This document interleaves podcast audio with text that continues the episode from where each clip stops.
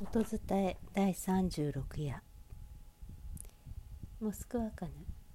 ワークフロムホームアクターズより。劇作家モスクワカヌ。自分の生存戦略のために脚本を書いてみるプロジェクト。テレアクトとは家で一人で誰でも演じることができてスマホがあれば撮影も配信もできる。2分20秒以内の一人芝居の企画名。2020年3月以降の日本で暮らす人々の物語。2020年4月1日から15日。登場人物。メモを送りながら2020年4月の1日から15日までを振り返る人が1名。性別にはこだわらない。4月1日安倍首相が1世帯につき2枚の布マスク配布の方針決定。エイプリルフールかと思えばマジだった。4月2日都内で新たに97人感染。大阪5月6日まで府立学校の休校を延長。9連休中の友人との USJ 旅行を諦める。4月3日小池都知事の会見。TikTok で会見の配信を始めるというニュース。4月4日都内で新たに110人以上の感染確認。4月5日都内で新たに143人の感染確認。累計で3人超え。4月6日緊急事態宣言が発令されるかもしれないというニュース。4月7日緊急事態宣言が7都道府県に発令。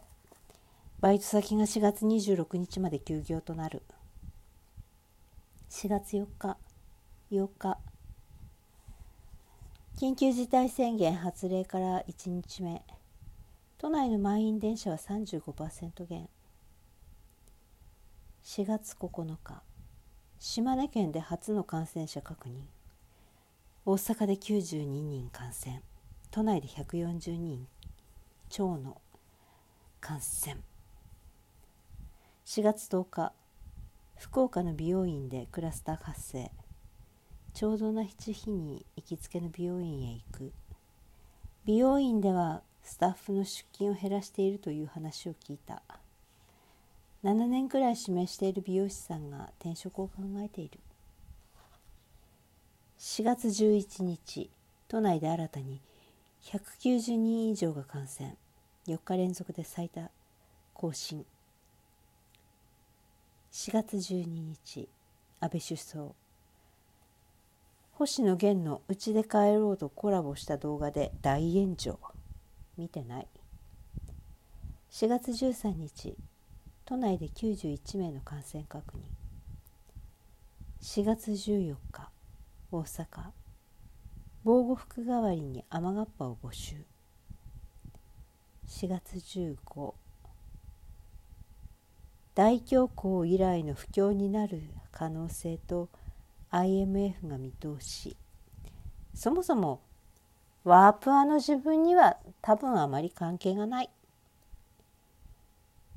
1ヶ月半前なんだよね。